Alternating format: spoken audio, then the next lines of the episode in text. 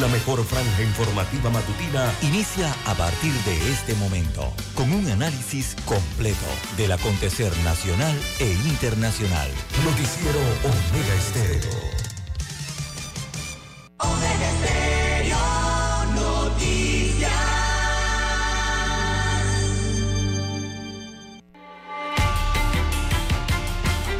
Continuación, los titulares, con los hechos que son noticias hoy.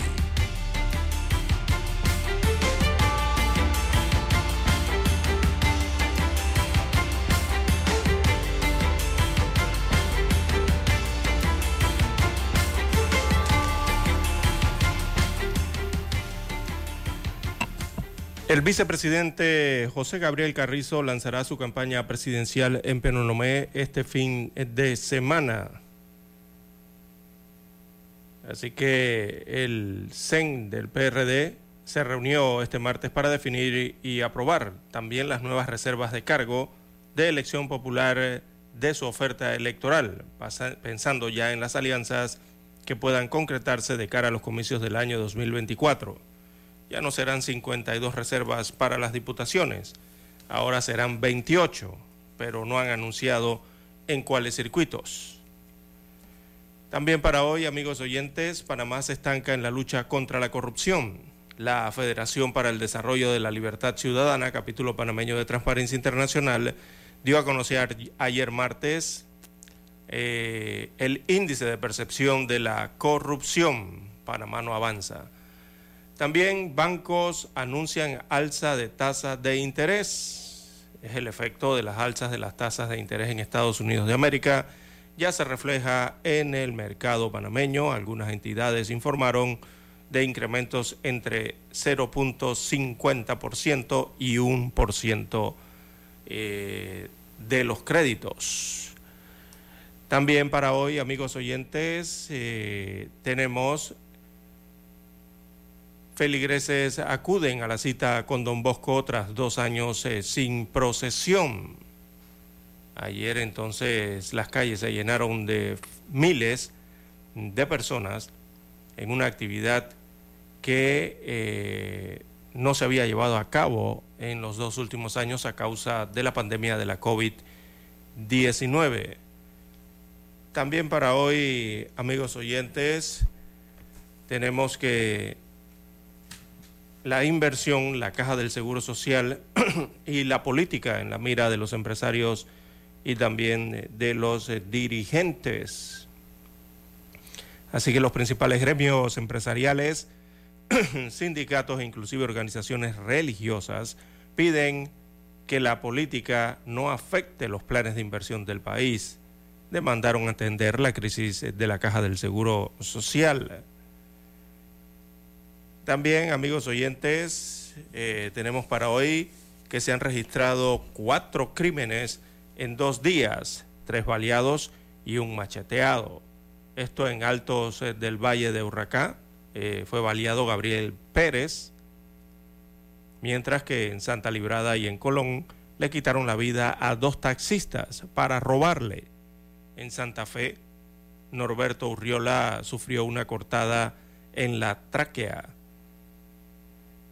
También eh, tenemos amigos oyentes que estos fueron en 48 horas, pero se suman a los 44 asesinatos que registró el mes de enero. Una cifra alta que demuestra entonces cómo se tiñen las calles eh, de sangre. También eh, ocurrió otra desgracia en La Gloria. Un busito aplastó a una mujer, un atropello, un accidente eh, de tránsito. También eh, para hoy, ladrones se banquetearon en el McDonald's de David, esto en la provincia de Chiriquí. Se llevaron más de 30 mil dólares de este establecimiento de comida rápida. A nivel eh, internacional, amigos oyentes, tenemos que logran recuperar diminuta cápsula radioactiva que se había extraviado en Australia. También Reino Unido enfrenta su mayor jornada de huelga en 11 años. Medio millón de trabajadores se paralizan eh, en protesta por la inflación en el Reino Unido. También tenemos que el Congreso de Perú posterga por tercera vez en un día discusión sobre adelanto de elecciones. Sesión se retomará hoy miércoles. Y el secretario eh, Blinken de los Estados Unidos de América se reúne con Abbas y advierte que el horizonte de los palestinos se está encogiendo.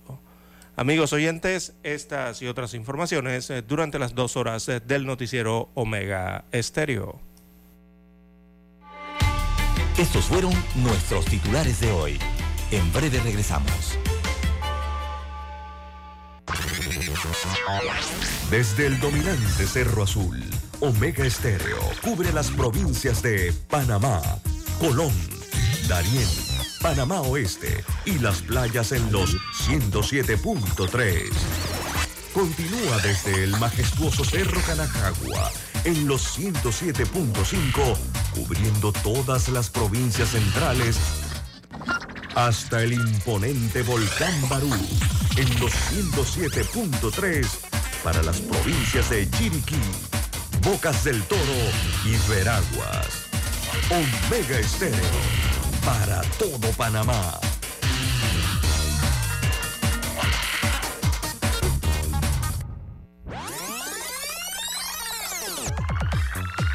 Omega Stereo tiene una nueva app. Descárgala en Play Store y App Store totalmente gratis. Escucha Omega Stereo las 24 horas donde estés con nuestra nueva app.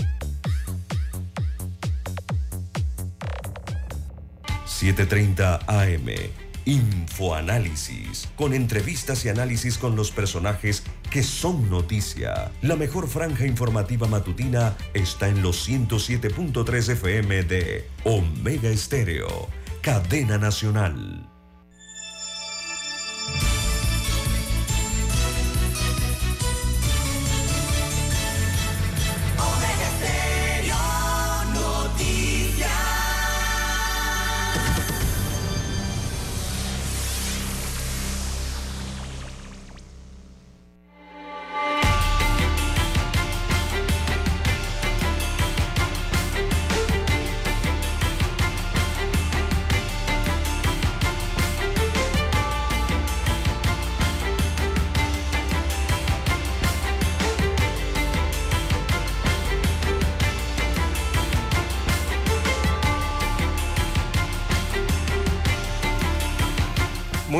Amigos oyentes que nos escuchan a nivel nacional a través de todas las frecuencias eh, de Omega Estéreo Panamá. Sean todos bienvenidos a esta nueva emisión informativa para este 1 de febrero del año 2023. Así es, arranca el mes de febrero, el segundo mes del año. Así que en el control maestro nos acompaña hoy Daniel Araúz. Y en el estudio 1 de noticias, este es su servidor César Lara para llevarle adelante estas dos horas informativas. Con las noticias locales, internacionales, sus respectivos análisis y comentarios.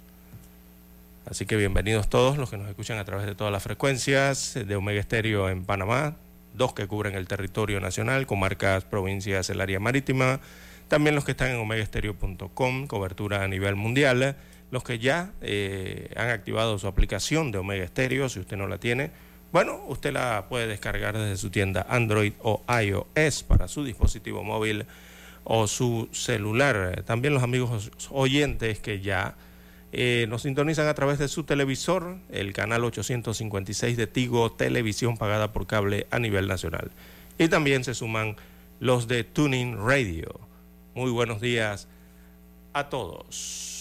Bien, eh, hoy es primero de febrero, así que arranca un nuevo mes. Es el día número 32, sí, pero del año, del año 2023. Ya vamos por el día 32, hoy miércoles. Estamos en la semana número 5 para los ahorristas, ¿verdad? Para el informe epidemiológico, los que lo siguen. Y bueno, nos hemos consumido el 8,4% del año, de las hojas del calendario del año 2023. Ya hemos consumido el 8.4% y sigue avanzando. Bien, amigos oyentes, arrancamos en la mañana de hoy eh, con, bueno, lamentablemente noticias eh, trágicas eh, de lo que ocurre cada 24 horas en nuestro país eh, anoche, bueno, mataron a un delincuente durante un robo en una joyería ubicada en el centro comercial Metromol, esto en el distrito eh, de San Miguelito.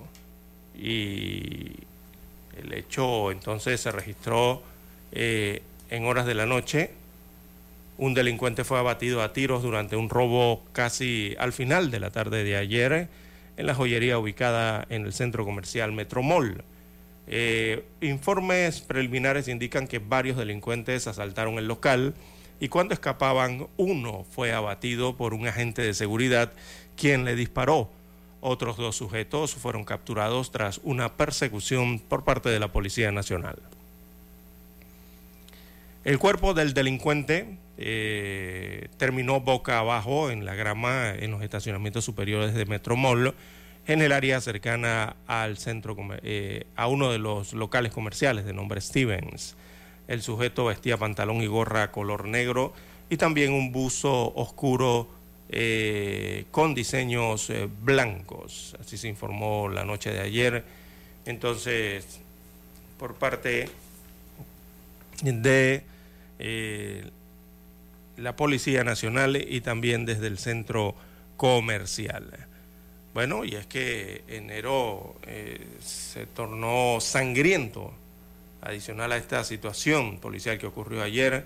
Eh, también ayer ocurrieron, eh, se registraron dos asesinatos.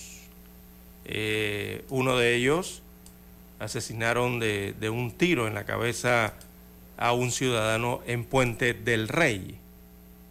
Esto queda eh, en el área eh, Fernando, veamos el nombre, Fernando Yahad Navarro Zorrilla, de 37 años de edad, alias Nando, fue asesinado de un tiro en la cabeza en la calle Anayancia específicamente.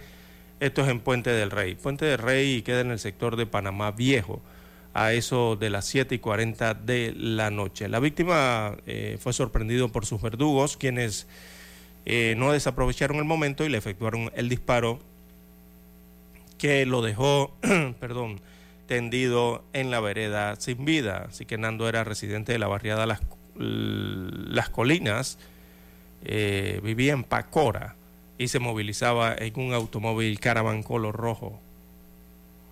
Eh, la Policía Nacional también destacó que alrededor del cuerpo de la víctima se encontró unas presuntas sustancias ilícitas y dinero en efectivo, por lo que no descartan que el móvil eh, sea por la venta de drogas. Así que Nando mantenía antecedentes penales por portar arma de fuego y por lesiones eh, personales, destaca el informe.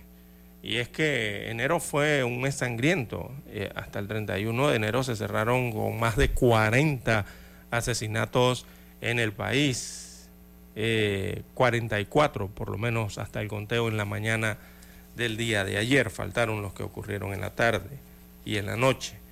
Eh, y es la situación eh, que se está viviendo. Por ejemplo, de esos 44, en, las, en las, mm, digamos, el cuadro, en las últimas 48 horas, dos días específicamente, eh, se registraron, por ejemplo, tres baleados y un macheteado, eh, según los informes que se registran por parte de los medios de comunicación. Y es que hubo más crímenes en San Miguelito, también en el distrito de Panamá y en la provincia de Colón. Esto tan solo en los 31 días del mes de enero, que cerró con 44 homicidios a nivel nacional. La cifra del año pasado fue de 25 crímenes o sea, se cometieron casi el, más del 50, casi el doble de crímenes eh, en el país comparado con el año pasado, enero del año pasado. Así que el registro en los cuadros hablan del distrito de San Miguelito, la provincia de Colón y también la provincia de Panamá, son los lugares eh, donde más homicidios se cometieron en enero. El total, la cifra, repetimos, 44 asesinatos en el país. De acuerdo al conteo, solo en San Miguelito eh, se dieron 14 crímenes durante el mes de enero. En Panamá se registraron también 14 crímenes y en Colón 7 asesinatos y 5 más en otros sectores. Así que estas cifras, la verdad es que demuestran lo, convulsionado, lo convulsionado entonces eh, que ha sido el inicio del año 2023 en materia de seguridad en el país. Eh, las autoridades eh, competentes atribuyen el móvil de estos homicidios al tumbe de droga. Dicen que los 44 fueron entonces, o la mayoría de ellos, originados por tumbe de drogas entre pandillas rivales, aunque también se dieron crímenes de personas inocentes víctimas de robo, también de asesinatos atroces y también de balaceras. Bueno, según este cuadro, San Miguelito es donde se vive y se muere. Está verdaderamente de color rojo el distrito de San Miguelito en estas cifras estadísticas. Muy sangriento. Bien, amigos oyentes, hacemos la pausa y retornamos. La mejor franja informativa matutina está en los 107.3 FM de Omega Estéreo. 530 AM. Noticiero Omega Estéreo. Presenta los hechos nacionales e internacionales más relevantes del día. 730 AM. Infoanálisis. Con entrevistas y análisis con los personajes que son noticia. De 8 y 30 a 9 y 30 de la mañana. Sin rodeos. Con Álvaro Alvarado.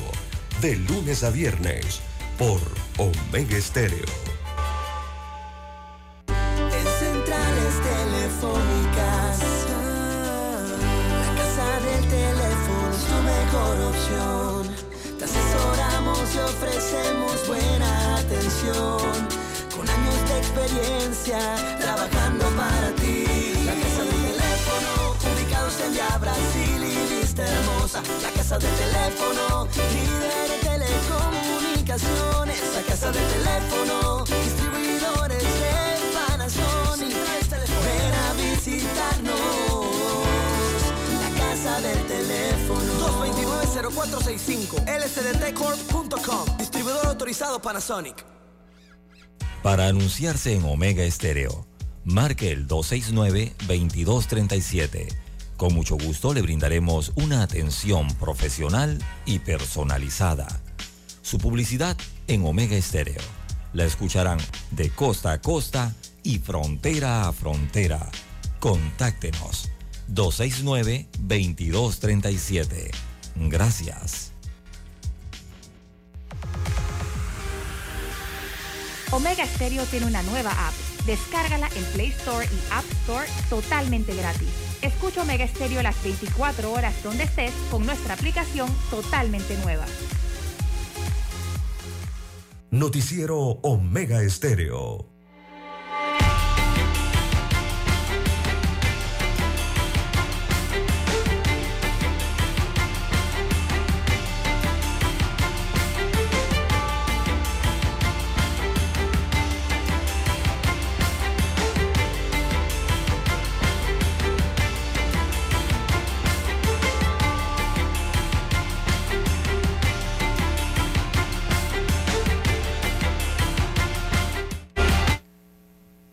Bien, amigos oyentes, las 5.57 minutos eh, de la mañana en todo el territorio nacional.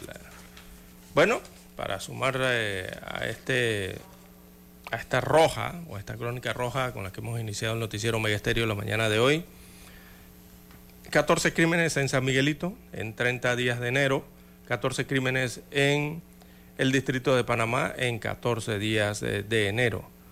Eh, entre los asesinatos eh, más relevantes en el área eh, metropolitana, o sea, en el distrito de Panamá, se destaca el crimen del estilista colombiano José María Galo, cuyo cuerpo en avanzado estado de descomposición fue hallado dentro de una bolsa tirado en el vertedero de basura de Cerro Patacón el 9 de enero pasado. Eh, también la tarde del 23 de enero, los vecinos de calle 110 un medio de la barriada Chanis quedaron conmocionados con el asesinato del profesor Agustín Cáceres Vigile y su esposa Oneida Suárez Pinzón de 81 y 80 años respectivamente, todo para robarles. Allí hay un detenido hasta el momento. Parte entonces eh, de lo que ocurre, igualmente en el distrito de San Miguelito eh, encontraron sobre todo en la parte norte de este distrito eh, varios, varias personas asesinadas y de forma sangrienta, de verdad, violenta, de verdad, ¿no? E incluso uno de los cuerpos sin rostro, arrancaron la piel del rostro eh, y otra persona que, bueno, apareció primero eh, su cabeza y luego el resto del cuerpo en el último mes. Y Colón, bueno, si en Panamá y San Miguelito llueve, por allá por Colón no escampa, eh, la confianza y la buena fe también que tenía Abdul Rehan un comerciante indostán de mm, un comerciante indio aquí de 62 años, le costó la vida al ser eh, asesinado la tarde del sábado 22 de enero por delincuentes en la vía eh, pueblo del pueblo de Limón, en el sector de Limón, en la provincia de Colón. Eh, así se suma a otros asesinatos registrados en la provincia de Colón, sobre todo en Costa Arriba. Eh, también se registraron unos lamentables hechos durante el mes de enero. Eh, así que todo esto se suma entonces a lo ocurrido en Altos de Urracá, donde fue baleado Gabriel Pérez, mientras que en Santa Librada y en Colón le quitaron la vida a dos taxistas para robarle. Y en Santa Fe, Norberto Urriola sufrió una cortada en la tráquea. Eh, fue machete, macheteado, ¿no? Eh, aquí en el país, también en el resto del país, como versan las cifras eh, de los crímenes, dos que ocurrieron en San Miguelito, uno en Colón y el último en la provincia de Veraguas, ya arrancando entonces casi el mes de febrero. Bien, eh, parte de la situación entonces de la violencia y la delincuencia que se registra en el país. Hay que hacer la pausa para escuchar las gloriosas notas eh, del himno nacional.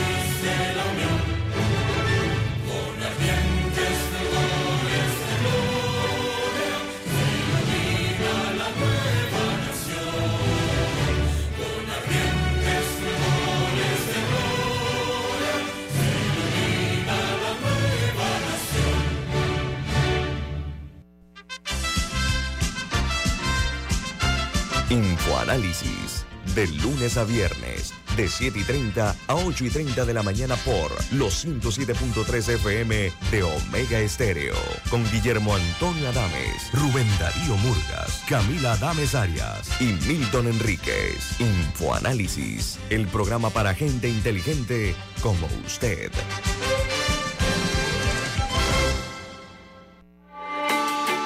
Noticiero Omega Estéreo.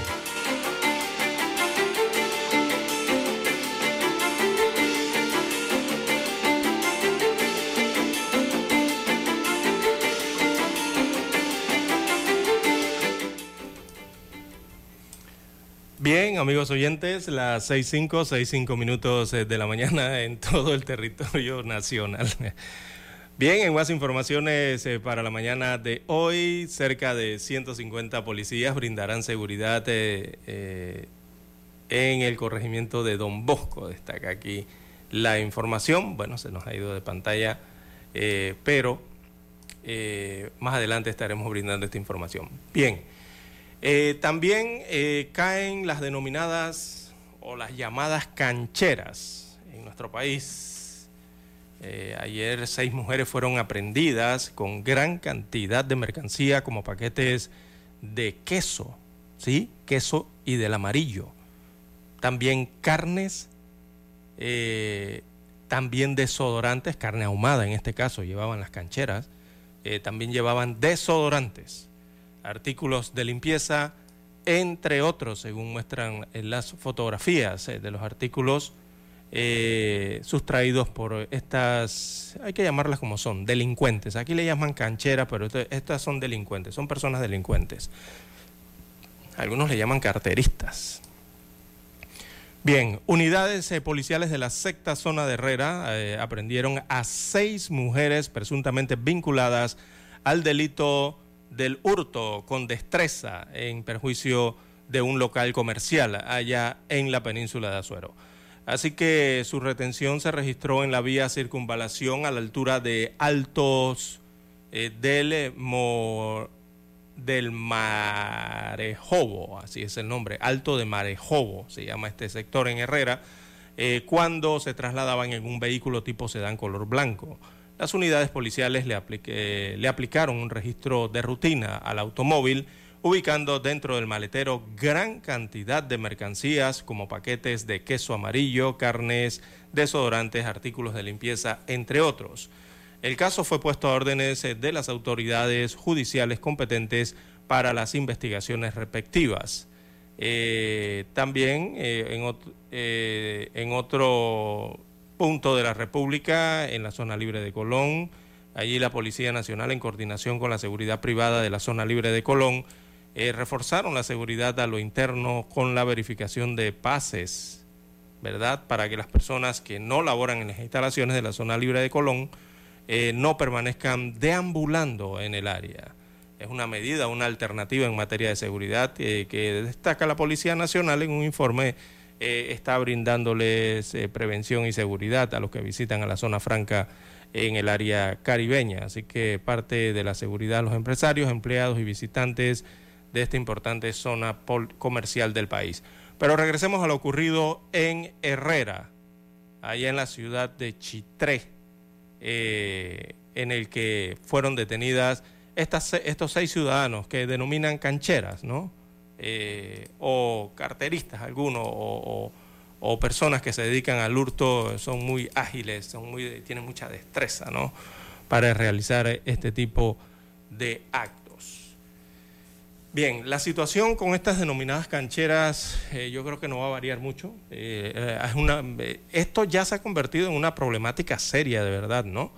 que ya no se limita, por ejemplo, a las 5 de mayo, al sector de la Plaza de las 5 de mayo, no se limita a Caledonia ni tampoco a la Avenida Séptima Central, aquí en Ciudad de Panamá, como tradicional o históricamente se ha conocido este tipo de hurtos. esto ya lo sufren los centros comerciales o malls, pero de todo el país. O sea, donde han arrestado este tipo o donde se ha detectado este tipo de delito, ya es en Penonomé, en, los centros comerciales de Santiago. Los centros comerciales de Penonomé, los centros comerciales de David, eh, también ahora en los centros comerciales en Chitré, ¿verdad? En Agua Dulce, en Panamá Oeste, eh, en La Chorrera específicamente, eh, en centros comerciales como los de Coronado también se han verificado estos hechos, al igual que en la ciudad de Colón. Entonces esto ha crecido, lastimosamente, este tipo de hurtos. también se registran mucho en, el transporte público, sobre todo en las estaciones de, autobuses. Eh, ocurre mucho esta situación, incluso dentro de las unidades del transporte público, ya sea de trenes o de autobuses. Es donde lastimosamente estas denominadas cancheras o, ladrones, porque eso es lo que son, delincuentes, eh, entonces buscan a, víctimas vulnerables, sobre todo a mujeres con niños, eh, donde lo que proceden es a distraer a la persona, ¿verdad? Y al final ni siquiera se dan cuenta cuando les han sustraído sus pertenencias, sus bienes, sus celulares, eh, los wallets, eh, las carteras o, algún producto que han adquirido. Pero en los comercios también se está registrando esto como lo hemos visto en la ciudad de Chitré. Eh, lo que hacen es que usan dispositivos para inhibir el sistema antirrobo de las mercancías en los almacenes y así es que logran sustraer estos productos de las tiendas para luego ser repartidos eh, entre ellos, ¿no? En, otro lugar distante eh, al lugar donde fue cometido el hecho. Eh, vamos a hacer una pausa y retornamos ampliando un poco más de esta temática.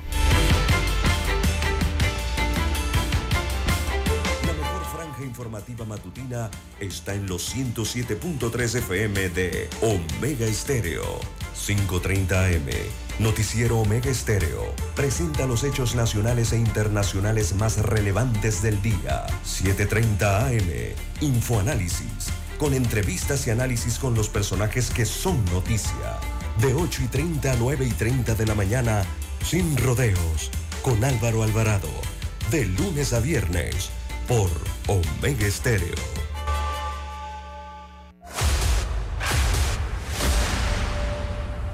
Desde los estudios de Omega Estéreo, establecemos contacto vía satélite con la voz de América. Desde Washington, presentamos el reportaje internacional.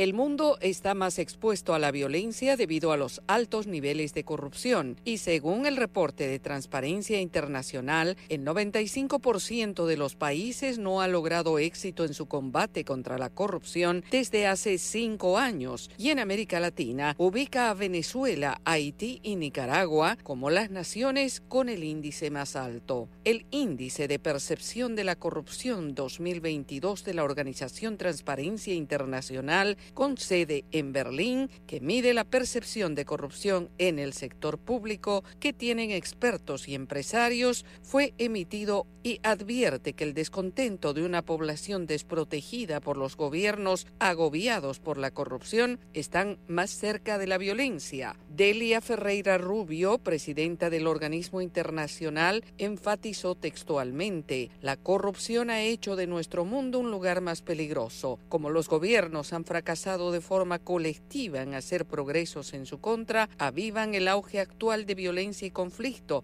y ponen en peligro a todo el mundo remarcó. El promedio de puntuación del índice de percepción de corrupción 2022 en Latinoamérica es de 43 puntos sobre un total de 100 y casi dos tercios de los países tienen menos de 50 puntos. En 27 de los 32 países de América no se ven avances desde 2016 y el reporte menciona a Uruguay y Canadá con una puntuación de 74 puntos como los países menos corruptos, seguidos de Estados Unidos con 69, mientras que Nicaragua tiene 19 puntos, Haití 17 y Venezuela 14 puntos sobre 100, como las naciones con mayor índice de corrupción. Chile y Costa Rica, que tradicionalmente obtenían los mejores desempeños, no están priorizando la lucha contra la corrupción y se mantienen en la misma posición con 67 y 54 puntos respectivamente En tanto, Colombia tiene 39, Brasil 38, Perú y Ecuador 36, El Salvador 33, República Dominicana 32, México 31, Honduras 23 y Guatemala es uno de los 26 países que han alcanzado mínimos históricos con 24 puntos. Delia Ferreira expresó su profunda preocupación por América Latina, donde dijo textualmente, veo a la región en un franco retroceso. Yoconda Tapia, Voz de América, Washington. Escucharon vía satélite desde Washington el reportaje internacional. Omega Estéreo, cadena nacional. Noticiero Omega Estéreo.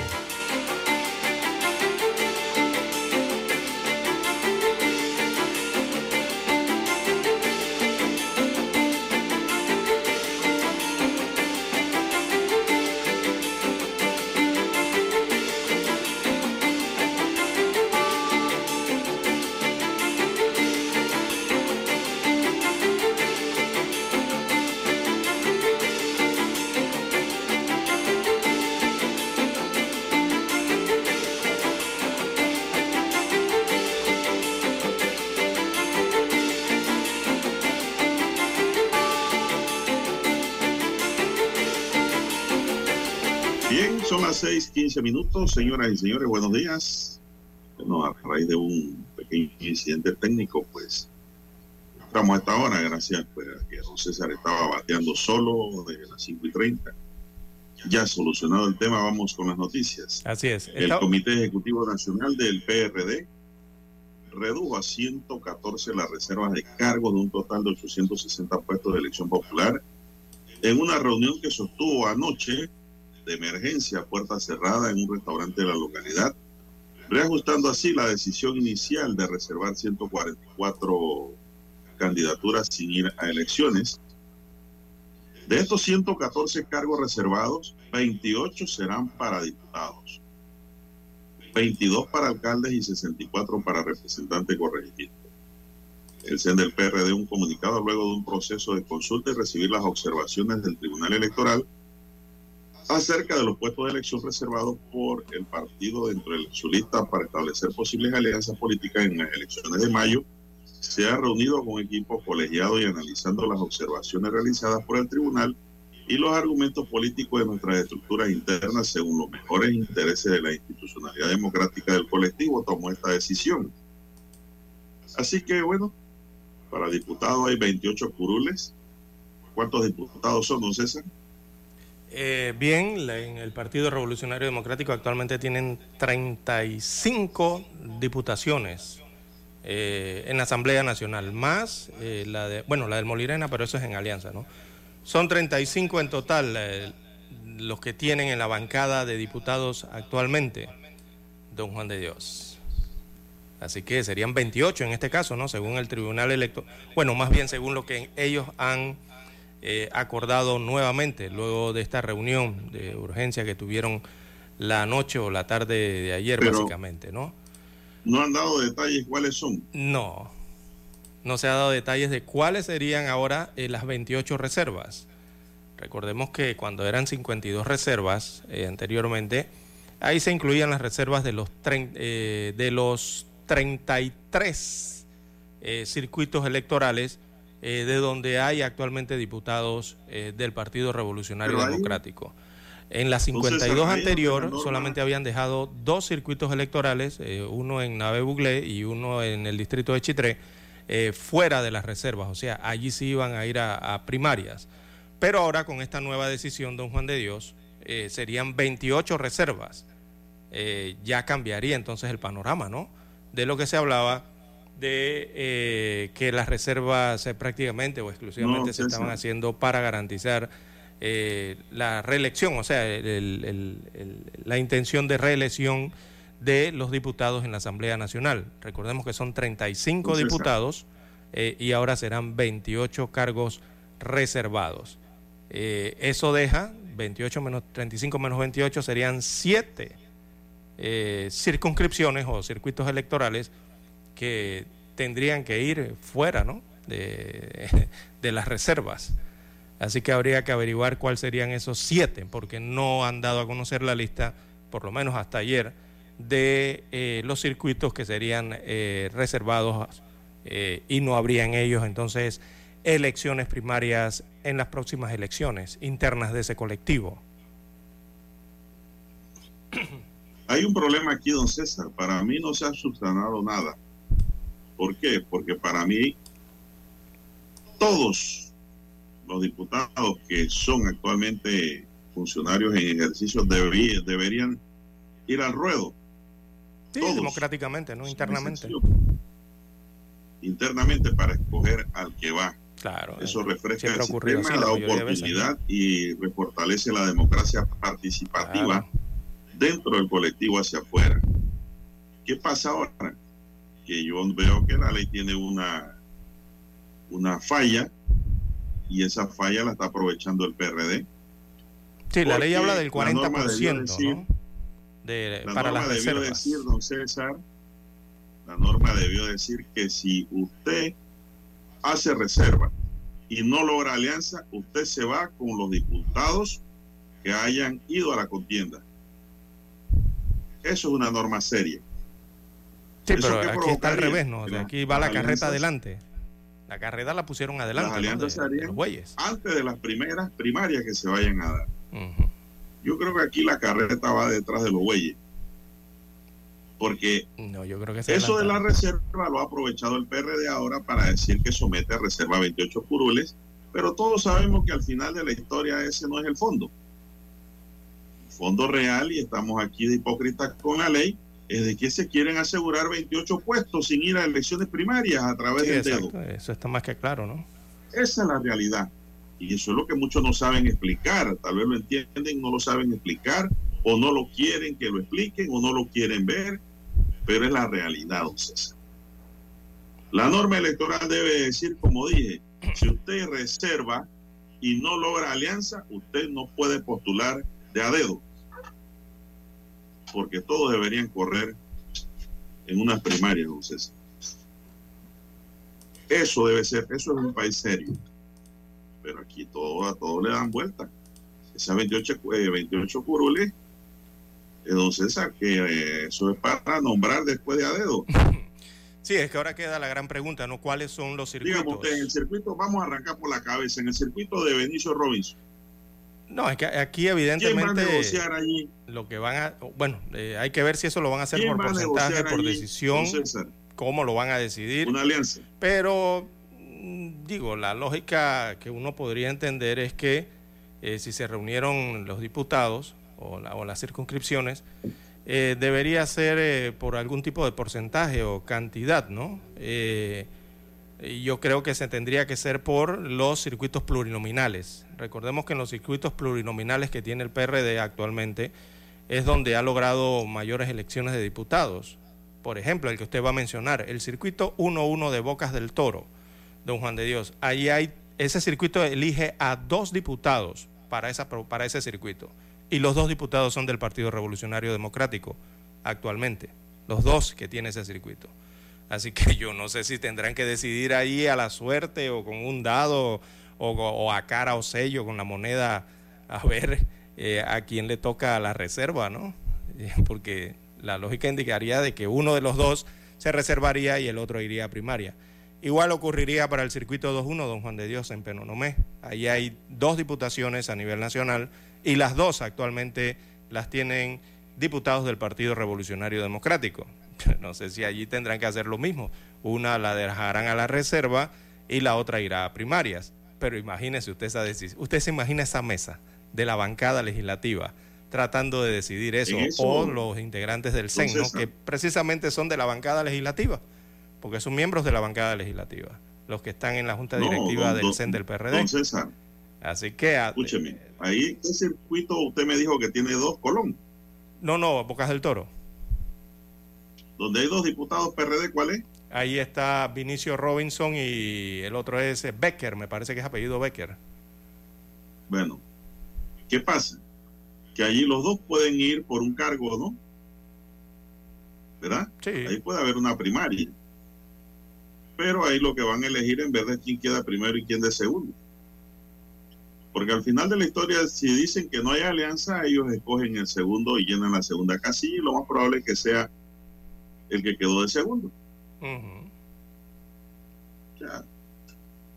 no, no va a haber en verdad una, una competencia. Sí, por, eso le señalo. Si se va al 3-1 de Colón, por ejemplo, si se va a la ciudad de Colón, allá el PRD tiene dos diputados de dos diputados actualmente. Eh, entonces ahí tendrá que decidir, ¿no? Porque recordemos que nada más son 28 eh, reservas. Entonces tendrá que decidir eh, que Cabrito se queda por fuera. Si se va al circuito. No, no, no, no, no, no, no, te lo está viendo fácil. si decide en los uninominales, pues ahí busca por los uninominales. No, César, los dos tienen que correr por el cargo. Ajá. Que queda, porque acuérdense que estamos, estamos en una jugada de supuesta reserva. Ah, ahí está el supuesto. Los dos van por, un, por una silla. El que gana va y el que queda de segundo, si supuestamente no hay alianza, allí no hay acuerdo, entonces el partido llena la segunda casilla y puede poner hasta el que llegó el segundo. O escoge uno de afuera. Sí. Y llena, llena la posición. Lo que va a ocurrir aquí es para los diputados, los 35 que hay, que si usted es que hay siete que quedan por fuera. Y la reserva no funciona, esa, esos puestos de reserva usted no los puede llenar de a dedo. Eso es lo que debería decir la norma. Mm, bueno, eh, hay que ver, don Juan de Dios, porque la resolución dice que las juntas distritales, eh, de perdón, las juntas de corregimiento eh, serían las que darían el nombre o elegirían quién llenaría esa, esa reserva o esa curul si en tal caso no logran una alianza. Bueno, pero es lo que le estoy diciendo, lo hacen después, Lara. No pero bueno, esos son supuestos, ¿no? Estamos en el supuesto no, No, no, lo hacen antes porque ya sería el descaro único. Y tampoco ningún diputado de estos quiere llegar de segundo. claro en primer lugar para ir libre y seguro de que fueron escogidos, ¿no? Ahora bien, habrán otros candidatos. Claro que habrán otros candidatos para pero todos irían por una sola silla, porque la otra está supuestamente reservada para negociar. Entonces, la norma está siendo bien aprovechada en su falencia por el PRD. Y como aquí se ha dicho y se ha dicho en muchos otros lugares que se estaban pegando un tiro en el pie con esta cantidad de reserva que habían hecho, echaron para atrás, pusieron, pusieron reversa o al final ya tenían esto planificado, pero primero tiraron un número grande para ver la reacción y dos, a sabienda de que estaban violando la ley. Y pues al final de la historia iban a decir, no, no son tantos, son 28. Y ya con 28 apaciguaban las aguas de sus propios electores, porque el problema es de ellos, es interno, es implosivo. Sí, por, dentro del PRD. Vuelvo y repito. Por sus bases eh, don Juan de Dios, eh, por lo menos en las diputaciones tienen para 71, son las oficiales a nivel de la República de Panamá, aspirar a 71 diputaciones en cada circuito. Eh, de ellas habían, habían reservado 52, ahora cambiaron y dijeron que 22, 28, perdón, cada vez menos, ¿no? Así que el problema interno es decidir dónde estarán esas 28, si estarán combinadas circuitos uninominales con los plurinominales o si al final deciden 28, eh, eh, no sé, entre los plurinominales, ¿no? Recordemos que los plurinominales son donde más eh, diputados tienen.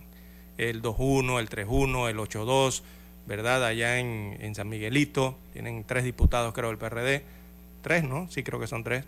Eh, el 8-3 acá en Caledonia tienen dos diputados, el 8-4 en San Francisco Juan Díaz tienen dos diputados, en el 13-4 de Chorrera tienen dos diputados también, y así, ¿no? Eh, eh, digo, yo viendo el, mapa, pensando o tratando de ver por dónde ajustarían o tendrían que mochar, como decimos en buen panameño, a los que no tendrían reservas. Con estos números, don César, eh, desarman los comunicados de Martín Torrijos y desarman lo comunicado por Pedro Miguel González, porque se van a ajustar al máximo que permite la norma electoral para reserva. y no va a haber demanda de ningún tipo. Y los que no están de acuerdo tendrán que tragarse ese sapo y esperar que pierdan las elecciones para reconquistar y reformar un nuevo CEN en el PRD. Y yo creo que a eso se refería Martín Torrijos, cuando hablaba de que el partido va a desaparecer si esto sigue como va. Vamos a la pausa, don Dani. Eh, todavía, desde la primera resolución que emitieron de los 52, don Juan de Dios, todavía yo tengo en mi mente la pregunta sin contestar, que es si Alejandro Magno Castillero del 6-1 y Ricardo Santos del 12-3 son actuales diputados y habían reservado 52 y hay 35 diputados del PRD, ¿por qué a ese 6-1 y al 12-3 los habían dejado por fuera? No habían reservas allí en esos circuitos, siendo ellos o en esos circuitos actuales diputados del PRD. Eh, así que toda esta situación sigue dejando preguntas sin resolver, don Juan de Dios. Vamos a la pausa, Dani.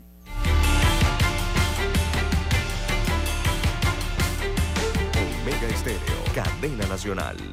Para anunciarse en Omega Estéreo, marque el 269-2237.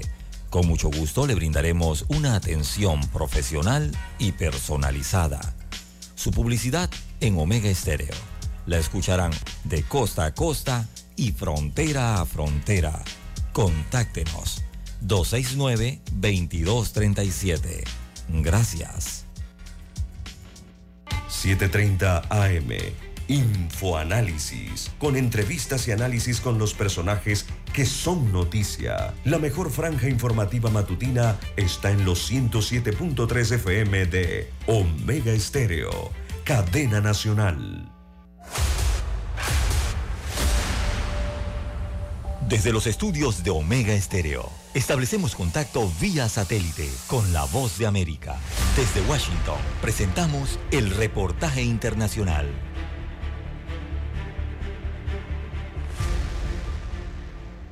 Con la asistencia técnica de la Organización Internacional del Trabajo, representantes del gobierno venezolano, organizaciones sindicales de trabajadores y empleadores, se inició una nueva sesión del denominado Foro de Diálogo Social, el tercer encuentro desde marzo del año pasado, para revisar avances en cuanto al cumplimiento de acuerdos orientados a la fijación de salarios, la libertad sindical y la consulta tripartita. Al respecto, William Anseume, presidente de la Asociación de Profesores de la Universidad Simón Bolívar, uno de los sectores más golpeados por los bajos sueldos que perciben, expresó a la voz de América cuáles son las expectativas de este encuentro. Que no solamente discuta unos sueldos acordes con la realidad económica venezolana y que saquen de la miseria en la que tiene sumido eh, Nicolás Maduro a los trabajadores venezolanos, sino que discuta también las severas afectaciones que ha sufrido la protección social de los trabajadores venezolanos en los últimos 20 años. Sin embargo, trabajadores como Eduardo, que el lunes participó en una nueva protesta para exigir salario digno, considera que hay sectores excluidos de las conversaciones con la OIT. No implica sencillamente venir a escuchar todas las voces disidentes que hay en el país para saber cuál es la situación de los trabajadores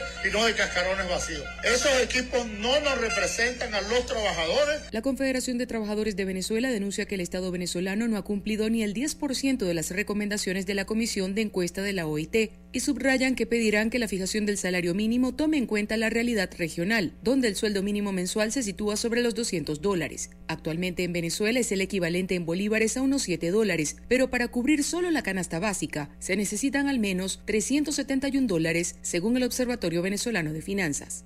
Carolina Alcalde, Voz de América, Caracas. Escucharon vía satélite desde Washington el reportaje internacional. Noticiero Omega Estéreo. Las noticias impresas en tinta sobre papel. Con ustedes. Escuchando el periódico. Los titulares de las primeras planas de los diarios estándares de circulación en Panamá.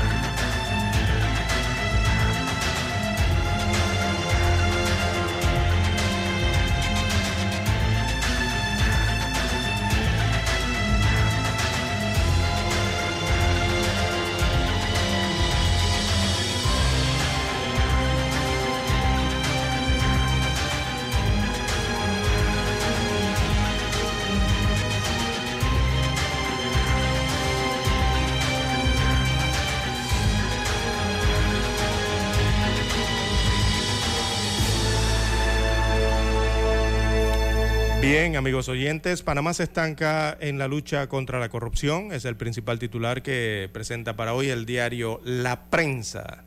Destaca entonces que la Fundación para el Desarrollo de la Libertad Ciudadana, capítulo panameño de Transparencia Internacional, dio a conocer ayer, martes 31 de enero, el índice de percepción de la corrupción. Este es el IPC 2022. Eh, no avanza Panamá eh, en este sentido. Eh, bien, en otros títulos del diario La Prensa para hoy, bancos anuncian alza de tasa de intereses. El efecto del alza de las tasas de interés en los Estados Unidos de América ya se refleja en el mercado panameño. Algunas entidades informaron de incrementos de entre 0.5% y 1% en créditos. Así que el saldo de la cartera de consumo personal, donde están las deudas de tarjetas de crédito, préstamos, eh, los que son los préstamos personales y de automóvil, totalizó 13.075 millones de dólares según la última eh, actualización. Así que allí también van a aplicar entonces alzas de intereses a esos préstamos de automóviles, personales y de créditos hipotecarios, entre otros. También analizan los desafíos y retos de la libertad de expresión y democracia representantes de organismos internacionales, diplomáticos, funcionarios y miembros de gremios, perdón, periodísticos participan o participaron este martes 31 de enero en el Foro Internacional sobre Democracia y Libertad de Expresión que eh, celebró, se celebró en el anfiteatro Ricardo Joaquín Alfaro de la Cancillería. También para hoy el diario La Prensa titula Delitos ambientales ponen a prueba a las autoridades. En Panamá se está reportando en promedio un delito ambiental por día, uno por día. No obstante, cada año que pasa crece el interés eh, del crimen organizado en los recursos naturales del país.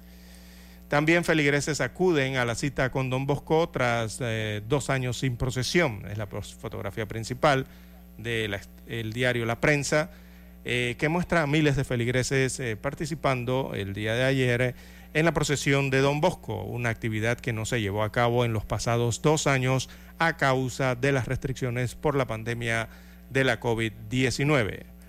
También en el aspecto político, la prensa titula Cúpula del PRD reduce a 114 las candidaturas reservadas para las elecciones del 2024. Esto en medio eh, de críticas internas y externas por la decisión de excluir eh, de las elecciones primarias a 144 cargos de diputados, alcaldes de representantes y representantes de corregimiento, la cúpula del PRD acordó reducir eh, a 114 la cantidad de espacios eh, reservados para las elecciones. Así que en cuanto a los circuitos para diputados, de 52 lo redujeron a 28 las reservas pero no han dado a conocer el nombre de los, de, los circuitos en las cuales estarán ahora esas reservas, siendo que tienen 35 diputados actualmente en la Asamblea Nacional. También fiscal formaliza cargos contra Alec Baldwin eh, por la muerte de Halina Hutchins. Bueno, este se trata de un fiscal de Nuevo México eh, él formalizó entonces los cargos de homicidio involuntario contra el actor Alec Baldwin por la muerte de la directora de fotografía Halina Hutchins, eh, que falleció en un, en un set de grabación. También eh, tenemos para hoy reportajes especiales, bueno, una lista para combatir la cleptocracia, la inclusión de Ricardo Martinelli y Berrocal en la lista de personas eh, que participan en actos de corrupción significativos por parte del Departamento de Estado de los Estados Unidos de América, representa un durísimo llamado a la región, destaca este análisis y reporte especial del diario La Prensa. También en las primarias del PRD, el explicador, el enredo de las alianzas en el PRD. Eh, hay un análisis también del plan de Vinicio Robinson y sus aliados de reservar puestos y que no haya primarias. Esto fue ya rechazado en primera instancia por el Tribunal Electoral y anoche corregido entonces por el CEN del PRD. También aparecen las fotografías eh, de las candidatas o la reina del Carnaval de Panamá 2023. Dice que ya tiene su reina, se llama Anubis Osorio. Esto para los carnavales en Ciudad eh, Capital.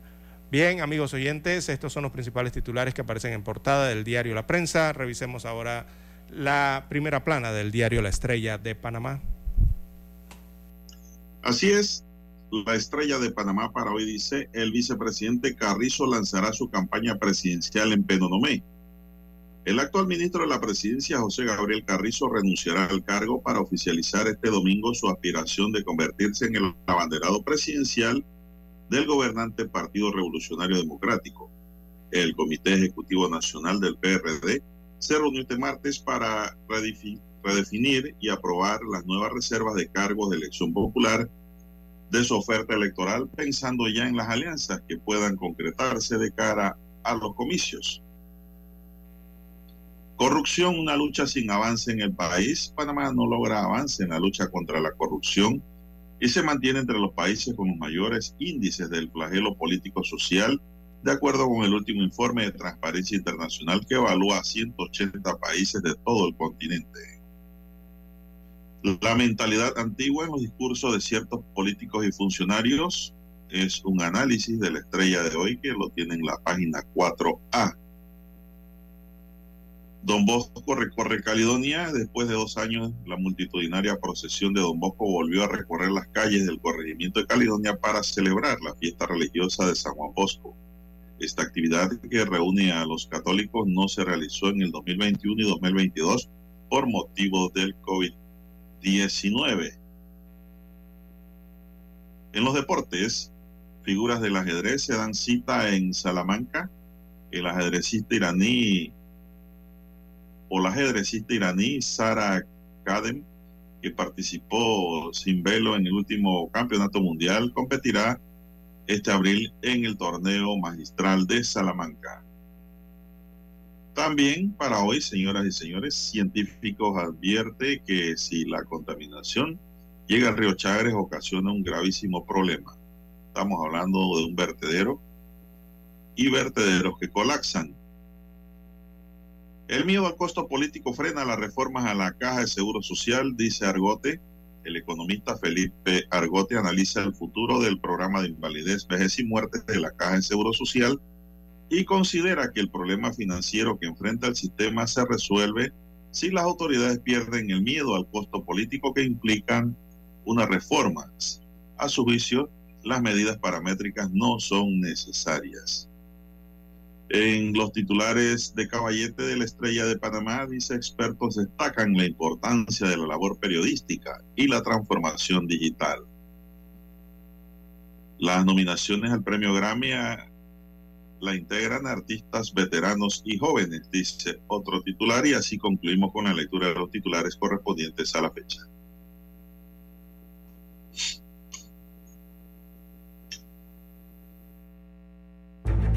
Hasta aquí. Escuchando el periódico. Las noticias de primera plana, impresas en tinta sobre papel.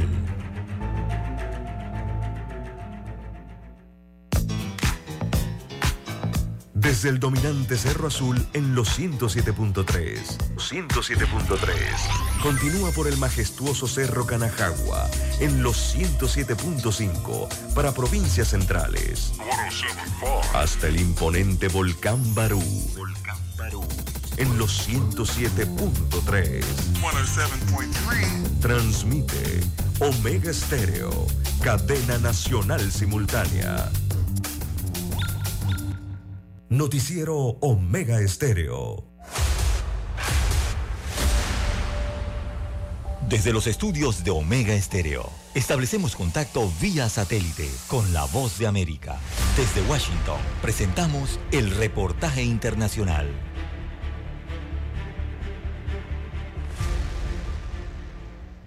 Tres años de que la Organización Mundial de la Salud, la OMS, declarara la pandemia del COVID-19 como una emergencia sanitaria mundial, la máxima autoridad en salud sostiene su advertencia en su forma más alta de alerta. A la fecha, los datos más recientes de esta organización contabilizan más de 752 millones de enfermos y casi 7 millones de muertes, una estadística que admiten podría estar por debajo de la realidad. El director general de la OMS, Tedros Adhanom Ghebreyesus, siguió las recomendaciones del Comité de Emergencia sobre el COVID-19, conformado por expertos que se reunió la semana pasada, según un comunicado presentado el lunes. A medida que ingresamos al cuarto año de la pandemia, no hay duda de que ahora estamos en una situación mucho mejor de lo que estábamos hace un año, cuando la ola de Omicron estaba en su apogeo. Pero desde principios de diciembre, las muertes reportadas semanalmente han ido en aumento. En la semana del 16 al 22 de enero, la mitad de las 40.000 muertes computadas oficialmente se registraron en China, que levantó recientemente su política de COVID-0, una de las más estrictas del mundo frente al descontento popular. Los expertos estiman que la pandemia del COVID-19 está probablemente en una fase de transición, según explicó el director de la OMS en la apertura de la reunión de su comité ejecutivo en Ginebra. No podemos controlar el virus, pero podemos hacer más para abordar las vulnerabilidades de la población y los sistemas de salud. El comité declaró la epidemia como una emergencia de salud pública de importancia internacional el 30 de enero de 2020. Escucharon vía satélite desde Washington el reportaje internacional.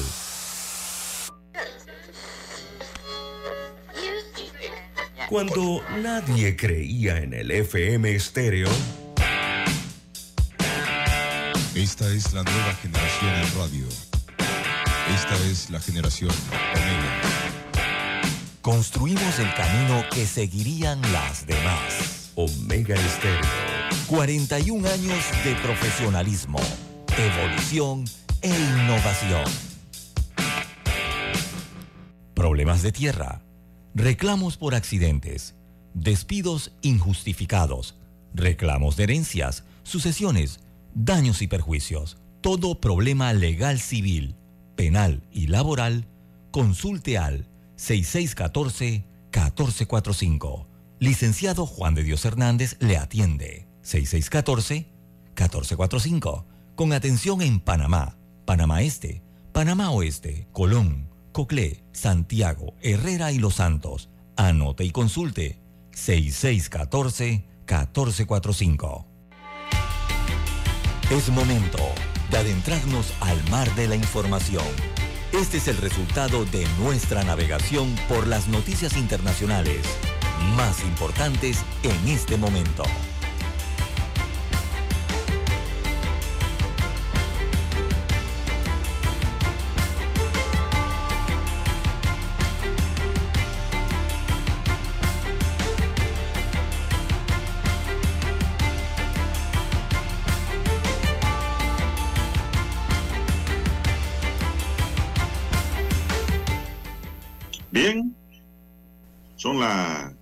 6:46 minutos.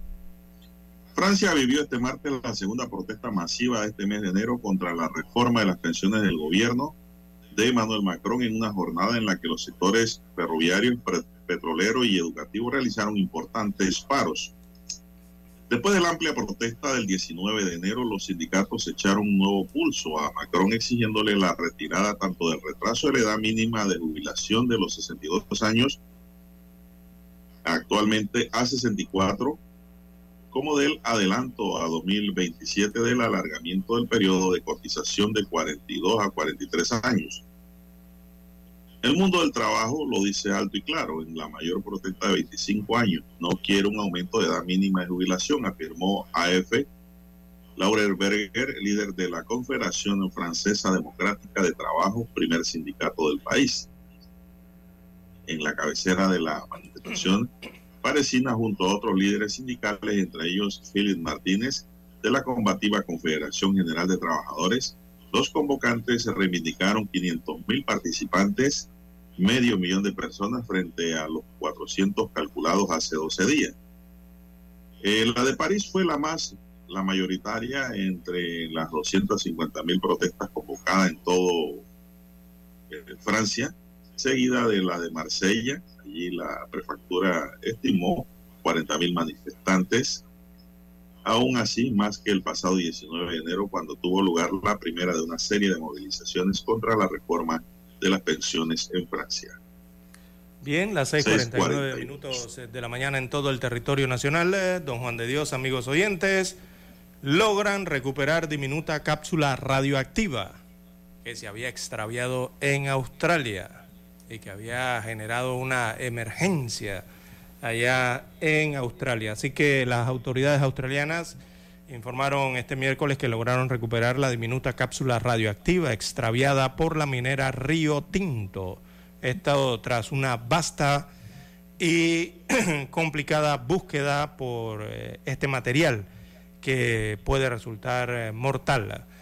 Así que dijeron las autoridades ayer, eh, quiero remarcar que este es un resultado extraordinario, los equipos de búsqueda literalmente han encontrado la aguja en el pajar, declaró en rueda de prensa el responsable de los servicios de emergencia en el estado de Australia Occidental, Stephen Dawson. Eh, el representante del gobierno regional precisó que el dispositivo de 6 milímetros de diámetro y 8 de alto fue hallado a unos 50 kilómetros al sur de la ciudad de Newman, donde hace unos días un camión lo había recogido para transportarlo hasta la ciudad de Perth, en la ruta de unos 1.400 kilómetros. Así que finalmente logró ser recuperada esta diminuta cápsula, cápsula eh, que contiene una pequeña cantidad de la sustancia radioactiva cesio 137 que es usada en la minería y fue extraviada cuando era transportada el pasado 16 de enero. Pero es peligrosísima aunque sea diminuta la cantidad porque es radioactiva. Bien, todo terminó feliz en esa historia de esa pérdida de la cápsula Don Juan de Dios. Las autoridades estadounidenses han acusado este martes a Rusia de incumplir los términos del nuevo Tratado de Reducción de Armas Estratégicas STAR al negarse permitir la presencia de inspectores en sus territorios y obstaculizar los esfuerzos de Washington para abordar dicha cuestión. Según ha destacado el Departamento de Estado estadounidense, la postura de Rusia no solo impide a Washington ejercer importantes derechos en virtud del Tratado STAR, sino que también amenaza la viabilidad del control de armas nucleares entre ambas naciones. Washington y Moscú programaron en el 2021 el Tratado STAR por un plazo de cinco años, dotándose así ambas naciones de al margen suficiente para entablar nuevas conversaciones sobre seguridad estratégica, según recoge la agencia Bloomberg. En 2020 los inspectores tuvieron que ser para las inspecciones tuvieron que ser paralizadas por la pandemia del coronavirus. Sin embargo, cuando se volvieron a dar las condiciones para retomar dicha actividad, Rusia se ha negado desde agosto del año pasado a reanudar dicha visita, en parte debido a las tensiones entre ambas potencias por la guerra de Ucrania. Indudablemente que por eh, la guerra de Ucrania. Así es. Suena lógico que Rusia le haya dicho que no cuando Estados Unidos está apoyando a Ucrania en esta guerra. Entonces tú vienes a revisarme a ver qué yo tengo y qué no tengo. Lógicamente que Putin le va a decir a Washington que no. Ñagare. Y es algo lógico. Bien, son las 6:51 minutos. Bien, en Sudamérica, don Juan de Dios, en Perú específicamente, eh, sin consenso. Sin consenso, el Congreso peruano postergó nuevamente la sesión para decidir el adelanto de las elecciones para este año, cuando se convocaban eh, centenares de manifestantes en el centro de Lima para exigir la renuncia de la actual presidenta Dina Boluarte. Así que el Congreso ayer suspendió la sesión, eh, se va a reanudar hoy, primero de febrero a las 11 de la mañana, habrá transmisión satélite. Eh, que desde el viernes entonces el Parlamento allá en Perú intenta sacar un acuerdo para anticipar las elecciones a este año a pedido de la propia mandataria eh, Boluarte. Eh, tienen un parlamento muy fraccionado allá en Perú, en más de 10 fuerzas políticas están allí dentro de ese parlamento, además de que tiene congresistas independientes. Así que las bancadas de derecha impulsan el eh, adelanto de las elecciones, eh, adelantadas previamente para abril del 2024, hay que recalcar. Pero las bancadas de izquierda, eh, o de, de izquierda en este caso, quieren que se incluya en ese proyecto de ley un referéndum sobre una asamblea constituyente para Perú. La gran manzana de la discordia entonces entre la dirigencia política peruana es es esa, ¿no? Eh, que se incluya ese tema del referéndum eh, para una asamblea constituyente en medio de esta propuesta y este análisis, en medio de la crisis eh, que vive el Perú. Bueno, César, el invierno volvió a partir de ayer con fuerzas a Estados Unidos, con nuevo frente ártico que afectará las llanuras del norte y el medio oeste del país durante esta semana y que haya dejado los primeros incidentes tras un inicio de año con temperaturas templadas. Más de 40 millones de personas están bajo alerta desde Texas hasta Virginia Occidental por el temporal invernal que amenaza con una tormenta de nieve peligrosa se espera que resulte en acumulaciones de hielo en al menos 15 estados según el Servicio Meteorológico Nacional estadounidense. Las carreteras, especialmente en Texas, ya han visto preliminar, peligrar su funcionamiento a causa de este hielo, lo que, se ha, lo que le ha cortado los accesos. El Departamento de Bomberos de Austin confirmó este martes una muerte por un choque múltiple entre 10 automóviles, así como la policía de Arlington informó de un segundo fallecimiento por accidente de tráfico, es decir, las carreteras congeladas, don César. Sí, correcto. Eh, mucho hacia eh, el, sector este de los Estados Unidos, también en, el sur, en Texas, están sufriendo bastante y en el lado oeste, la parte más norte, ¿no? los estados más nórdicos del eh, oeste de los Estados Unidos de América. Se les presenta la misma situación. Recordemos que esos frentes van a estar pasando, van a seguir ocurriendo. El problema es que bajen mucho ¿no? y afecten estos territorios norteamericanos, de México, Estados Unidos, evidentemente afectan Canadá constantemente, eh, pero que bajen y esa afectación entonces llegue al Caribe, llegue a Centroamérica y ocurran las situaciones recientemente eh, ocurridas en diciembre ¿no? o a inicios de enero eh, para la región centroamericana y del Caribe. Bien, las 6.56. 1.700 vuelos han sido cancelados, don César, no hemos terminado. Adelante. 1.700 vuelos han sido cancelados este martes por esta situación.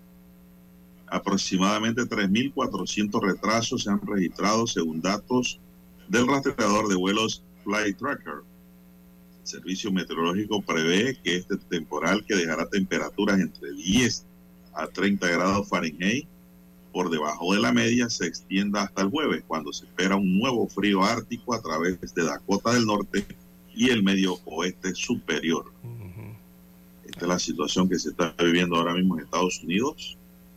Recordemos que ellos pasaron una Navidad y un Año Nuevo congelados. Gélido, ártico, de verdad. Bien gélido, congelados, don Juan de Dios. Literalmente. fin de mes se le quiere repetir la historia. Así es. Así como cuando tú abres la nevera, eh, el, frigorífico, el congelador, don Juan de Dios, a buscar hielo, cubitos de hielo. Así mismo ocurre allá en los Estados Unidos, pero en el ambiente exterior, ¿no? Bien, las 6.57 minutos, 6.57 minutos de la mañana en todo el territorio nacional. Y cuando decimos que afecta a el Caribe y Centroamérica, don Juan de Dios, es porque ese frío baja, entonces se topa con lo, cálido, ¿no? que regularmente es el clima por acá, en el área central, y ya comienza a degenerar entonces en lluvias. el, viento también afecta eh, ese sentido de que el frío baja y toque entonces lo cálido, genera mayor viento en el área, en la región por eso siente usted tantos vientos y tantas alertas por días ventosos eh, en Centroamérica.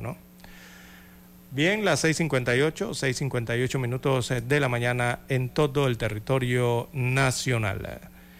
También eh, Blinken se reúne con Abbas y advierte que el horizonte de los palestinos se está encogiendo. Así advirtió el día de ayer el secretario de Estado estadounidense Anthony Blinken eh, se reunió entonces en Cisjordania, ahí en la ciudad de Ramallah, con el presidente palestino Mahmoud Abbas, al que transmitió su preocupación por el futuro de su pueblo e instó a frenar la violencia con Israel tras varios días de fuerte escalada de tensión en la región. Eh, dijo Blinken ayer, abro comillas, le cito, lo que estamos viendo ahora es que el horizonte de los palestinos se está encogiendo cuando se debería estar expandiendo. Y eso es algo que debe cambiar, según dijo Blinken en declaraciones conjuntas tras el encuentro. Bien, las 6.59 minutos de la mañana, ya estamos a segundos eh, de la transmisión vía satélite desde Washington, Estados Unidos de América, con la voz de América. Adelante Daniel, si ya tiene la señal.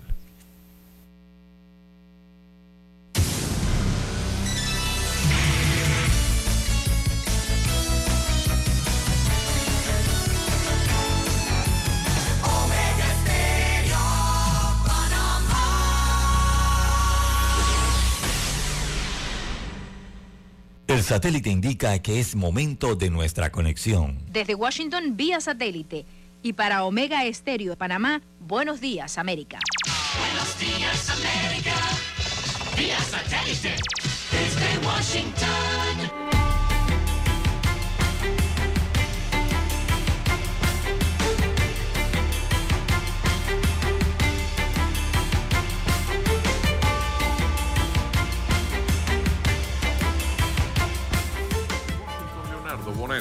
Más de 4.000 vuelos han sido cancelados en Estados Unidos y otros 15.000 registran demoras a raíz de una gran tormenta de hielo que azota a buena parte de la nación. Ciudades como Las Vegas ven nevadas nada habituales en la zona y que resultan divertidas para algunos. Desde el este de Texas hasta el valle de Tennessee se mantiene la alerta. En los dos aeropuertos de Dallas se registran cancelaciones del 45% de los vuelos y retrasos de al menos otro 13%. Pasado el mediodía en Estados Unidos, ya eran más de 4.000 vuelos los cancelados y otros 15.000 que registraron retrasos en rutas nacionales e internacionales. Laura Sepúlveda, Austin, Texas. El canciller estadounidense Anthony Blinken terminó su visita de dos días a Israel y la Franja de Gaza. En esta última, se reunió con el líder palestino Mahmoud Abbas. Blinken anunció que la diplomática estadounidense Barbara Leaf, encargada del Medio Oriente, y Hadid Amir, enviado especial de los Estados Unidos para Palestina, se quedarán en la región para ayudar a reducir las tensiones actuales entre israelíes y palestinos. El líder de la diplomacia estadounidense indicó que ambas partes expresaron preocupación frente a los recientes actos de violencia. Blinken fue firme al indicar que Estados Unidos se opondrá a cualquier acto que socave la visión de dos estados. Celia Mendoza, Naciones Unidas. Presidente Joe Biden recibirá a su homólogo Luis Ignacio Lula da Silva el 10 de febrero, anunció la Casa Blanca un mes después de que manifestantes irrumpieran en edificios del gobierno en Brasilia. La secretaria de prensa, Jean-Pierre, dijo que los mandatarios platicarán sobre el apoyo de Estados Unidos a la democracia brasileña y la manera en que ambas naciones pueden seguir colaborando para promover la inclusión y los valores democráticos en la región y el resto del mundo. También hablarán sobre cambio climático, migración, desarrollo económico y asuntos de seguridad. Lula reemplazó a Jair Bolsonaro, quien viajó a Florida el 30 de diciembre, dos días antes de la investidura de su sucesor. Las cosas han cambiado desde que el presidente Barack Obama implementó una política de deshielo con Cuba y aunque en los últimos meses se han puesto en vigencia algunas medidas para acercar a las familias separadas por el estrecho de la Florida, Estados Unidos no ve fácil volver a esos tiempos de lazos estrechos, expresó Benjamin Ziff, encargado de negocios en la Embajada de Estados Unidos en La Habana. La Administración Federal de Aviación de los Estados Unidos, la FAA, anunció algunas medidas a fin de evitar una falla informática similar a la ocurrida el 11 de enero, cuando más de 11.000 vuelos fueron cancelados en todo el país y la información fue confirmada en una carta enviada a un grupo de legisladores firmada por el administrador interino de la FAA, Billy Nolan. Los cambios sugeridos en el sistema de seguridad aérea pretenden evitar que un archivo corrupto dañe el sistema y para esto se crea una base de datos de respaldo. Las primeras investigaciones de las causas de la emergencia del 11 de enero demostraron que un contratista de la entidad eliminó involuntariamente archivos en la base de datos de avisos para misiones aéreas conocidas como NOTAM. Un sistema considerado de vital importancia para el tráfico aéreo, ya que proporciona avisos críticos de seguridad a pilotos, tripulaciones de vuelo y otros usuarios del espacio aéreo de Estados Unidos. Otro de los planes de contingencia adoptados por las autoridades aeronáuticas fue el de retrasar en una hora la sincronización de las bases de datos a fin de que los posibles errores que pudieran presentar llegaran primero a la base de datos de respaldo. Los detalles de la carta que fueron revelados por la agencia de noticias Reuters aseguran que ahora se requiere que al menos dos personas estén presentes durante el mantenimiento del sistema NOTAM, incluido un administrador federal. Este sistema de seguridad que ya cumple 30 años de servicio estaría siendo modernizado por la Administración Federal de Aviación de los Estados Unidos en dos fases. La primera parte, que dura seis años, comenzó en 2019 y terminará a mediados de 2025, mientras que la segunda fase de modernización está proyectada para 2030, según afirma la carta enviada a los legisladores en el Congreso en Washington, D.C. Héctor Contreras, Voz de América, Washington. Desde Washington vía satélite y para Omega Estéreo de Panamá hemos presentado Buenos Días América. Buenos días América, vía satélite desde Washington. Omega Estéreo, cadena nacional.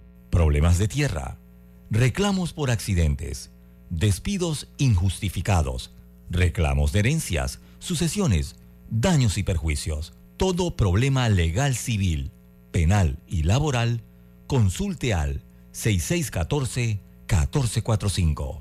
Licenciado Juan de Dios Hernández le atiende. 6614-1445. Con atención en Panamá, Panamá Este, Panamá Oeste, Colón, Coclé, Santiago, Herrera y Los Santos. Anote y consulte 6614-1445. Noticiero Omega Estéreo.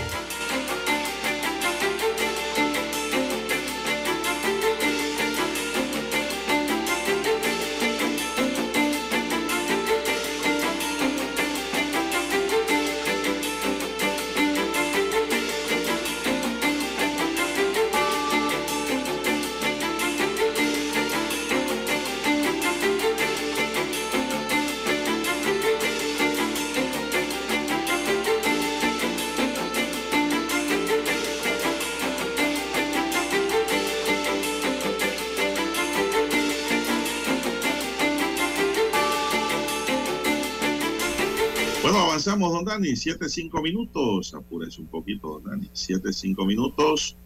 Bueno, don César, ayer eh, delincuentes trataron o asaltaron, no sé, porque hay una confusión grande. Eh, iban a timar una joyería. Parece ser como que sí entraron y cogieron algunas cosas y salieron en huida en Metro Mall. Un delincuente fue abatido a tiro durante un robo casi al final de la tarde en la joyería ubicada en el centro comercial Metromol.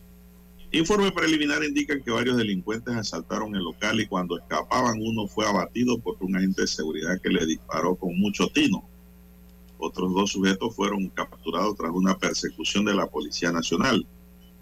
El cuerpo del delincuente terminó boca abajo en la grama de los estacionamientos superiores del Metromol, allí cerquita Stevens.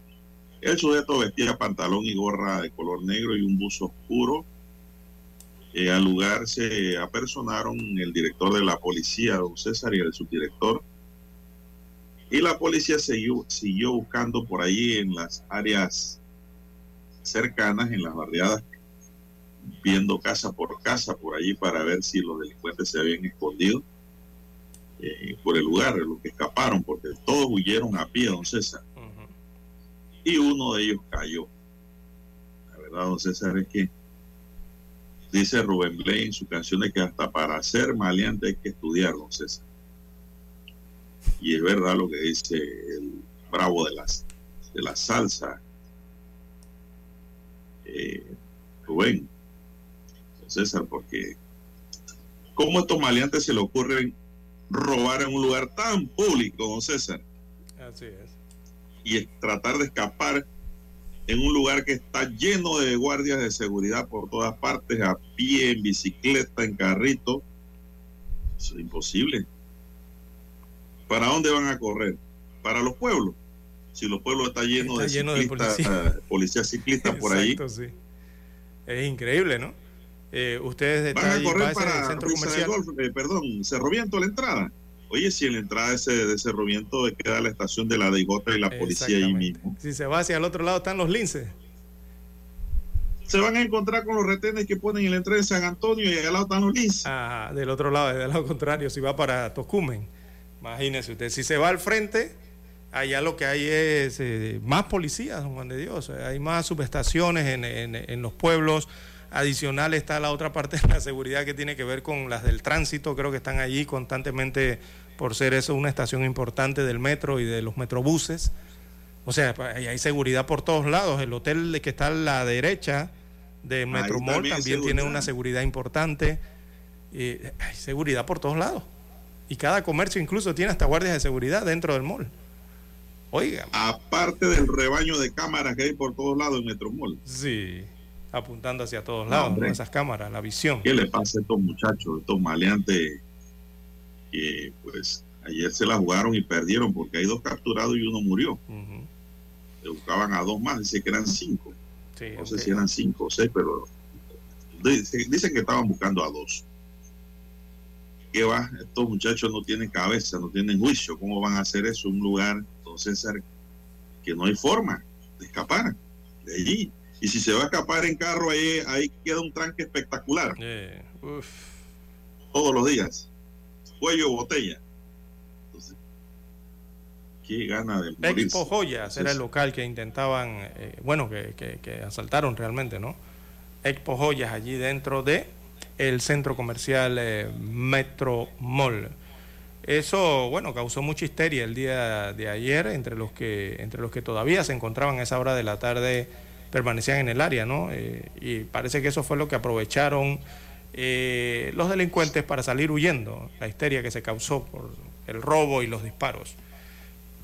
Sin embargo, la persecución en las mediaciones del comercio entonces también permitió la detención de dos personas implicadas, como usted señala, y la lamentable muerte de uno de ellos. Bien, las 7.10 7, minutos de la mañana en todo el territorio nacional. Dice el WhatsApp, don Juan de Dios, que eh, respecto al tema de las cancheras que abordamos más temprano, o este tipo de delincuentes ¿no? de, eh, que hacen este hurto rápido, eh, hurtos con destreza, como le llaman las autoridades.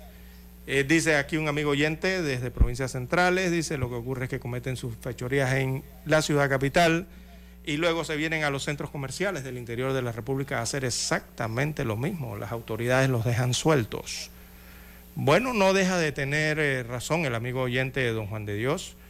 Eh, mire, eh, el mes pasado, o no el mes pasado, en los meses pasados e incluso hasta en años, mire, aquí ha existido miles de personas que han sido capturadas cometiendo este tipo de hurtos desde hace meses, desde hace años, estos hurtos con destreza. Eh, pero lo que ocurre es que tras ser capturadas, son muy pocas las que resultan ser condenadas, don Juan de Dios. Entonces, lo que se está observando es que personas dedicadas a este tipo de hurto que le llaman eh, cancheras eh, o carteristas en algunos casos, algunos prefieren llamarlas cancheras, eh, al final lo que se están es arropando con la justicia debido a las leyes del país.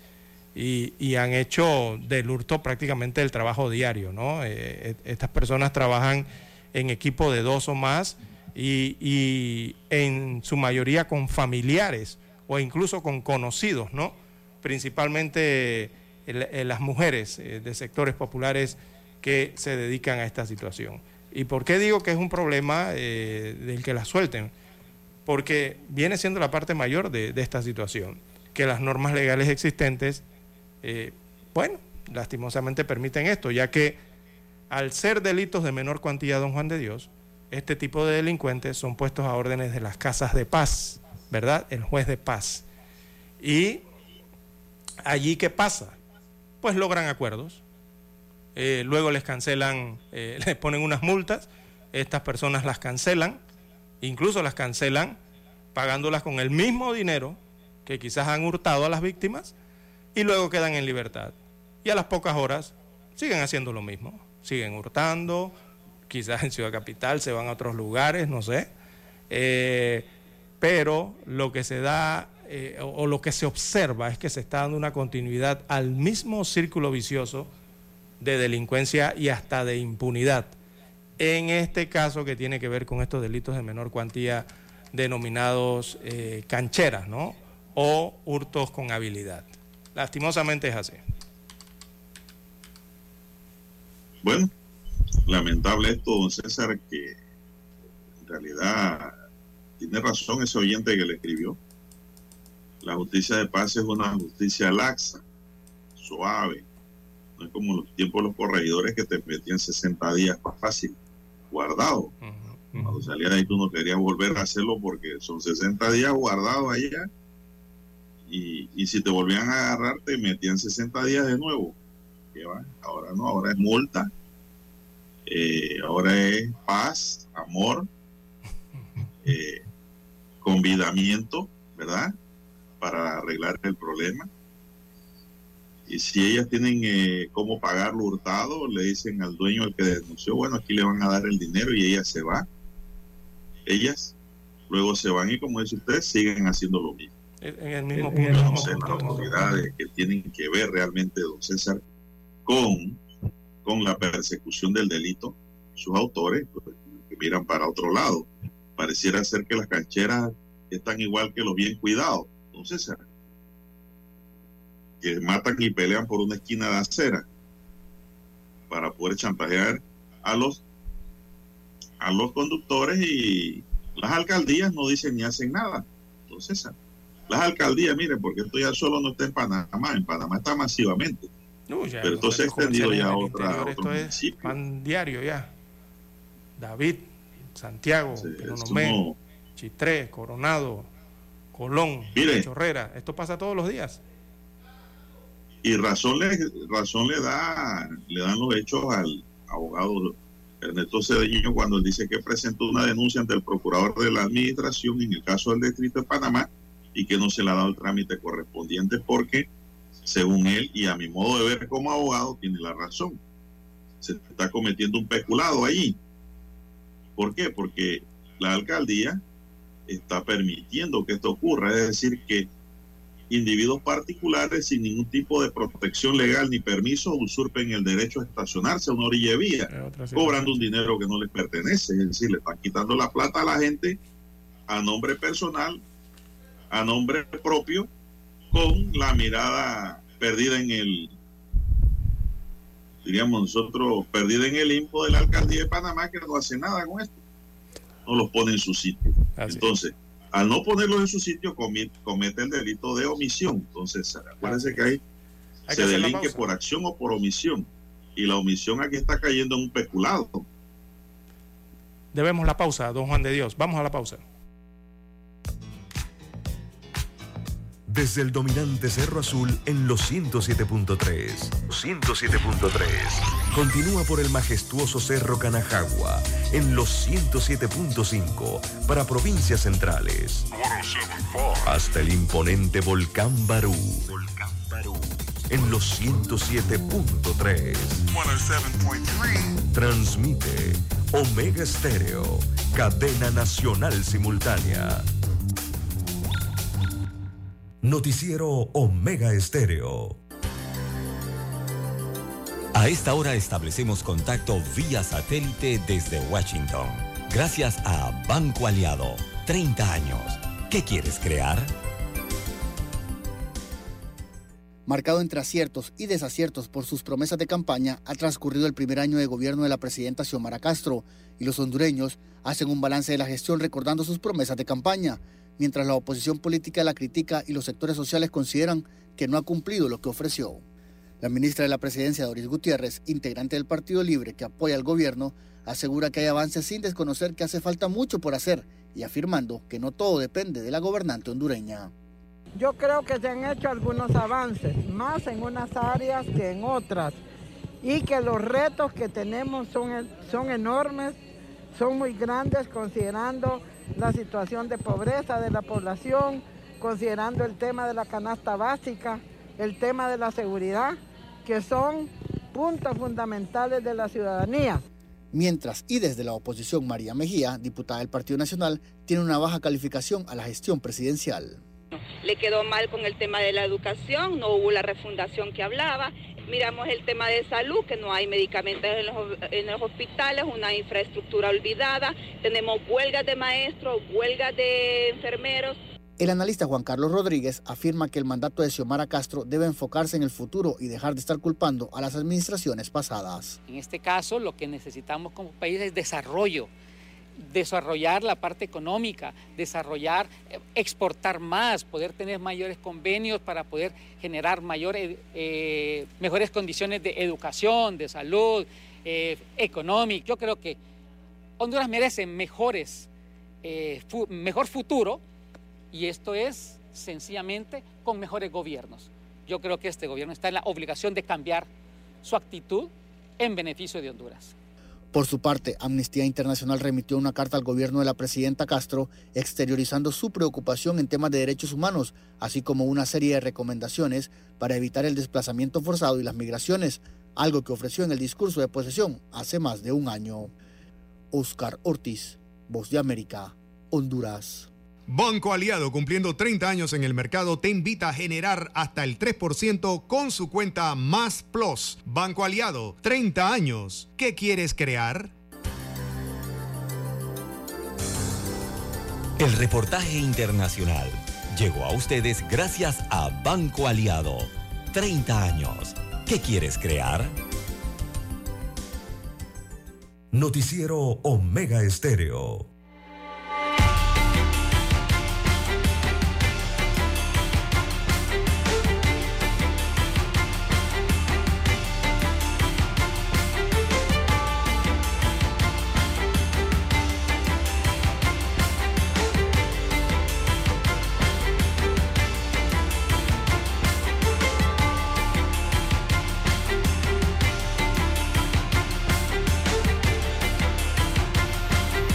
Bien, son las 7:19 minutos. Están en sintonía de Omega Estéreo, cadena nacional y su noticiero, el primero con las últimas, un noticiero diferente para gente pensante con la noticia desmenuzada, con la noticia explicada.